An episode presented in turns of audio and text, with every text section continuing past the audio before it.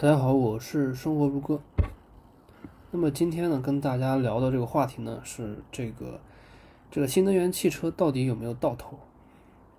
那么最近一年啊，这个新能源汽车啊，确实是涨幅非常的惊人啊，非常的惊人。那我们可以看到啊，新能源汽车领域的主要的公司，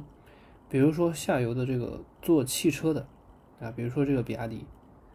那么上游的这个原材料的企业，比如说这个宁德时代啊、天齐锂业啊这些公司涨幅啊，那确实是相当的惊人啊，相当惊人。当然，这个惊人啊，这个收益率非常高，非常的惊人，是说你从比较低位买入的啊，对于绝大部分高位接盘的人来说呢，那可能不见得就是个好事儿啊，不见得就是个好事儿。那么首先从行业的角度呢，这个新能源汽车啊，肯定是个好行业。那我们知道啊，这个燃油汽车它的这个淘汰是必必然的，就燃油汽车淘汰是必然的，而且我们要在二零三零年之前达到这个碳达峰，那么不断削减化石燃料的这个使用，那是必然的。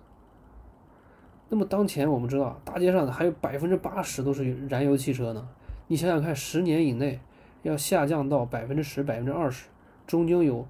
百分之六七十的巨大的市场空间。那这里面呢是非常大的机遇。那么从行业的角度来说，绝对是需求大爆炸，肯定是不愁卖啊，肯定是不愁卖。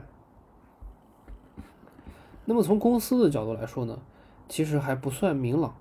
也就是说，新能源汽车领域的这个龙头老大还没有完全的显现。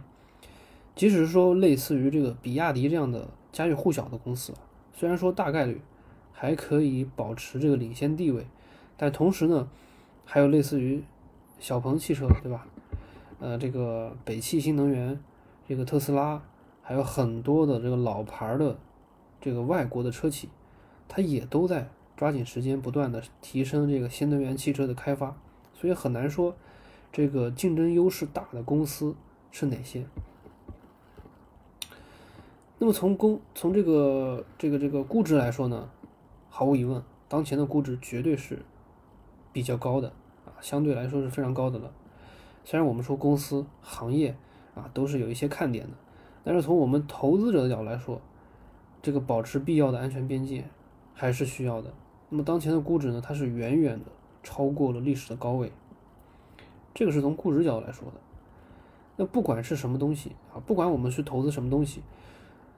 从我的角度来说，你都需要讲究一个性价比，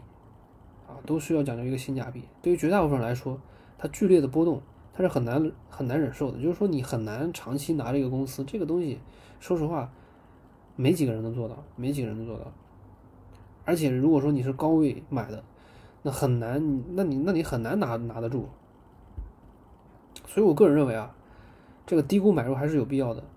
即使说行业和公司。啊，都是一些好公司，但是你还是要考虑这样的问题。好，那么这个今天的内容呢，咱们就讲到这里。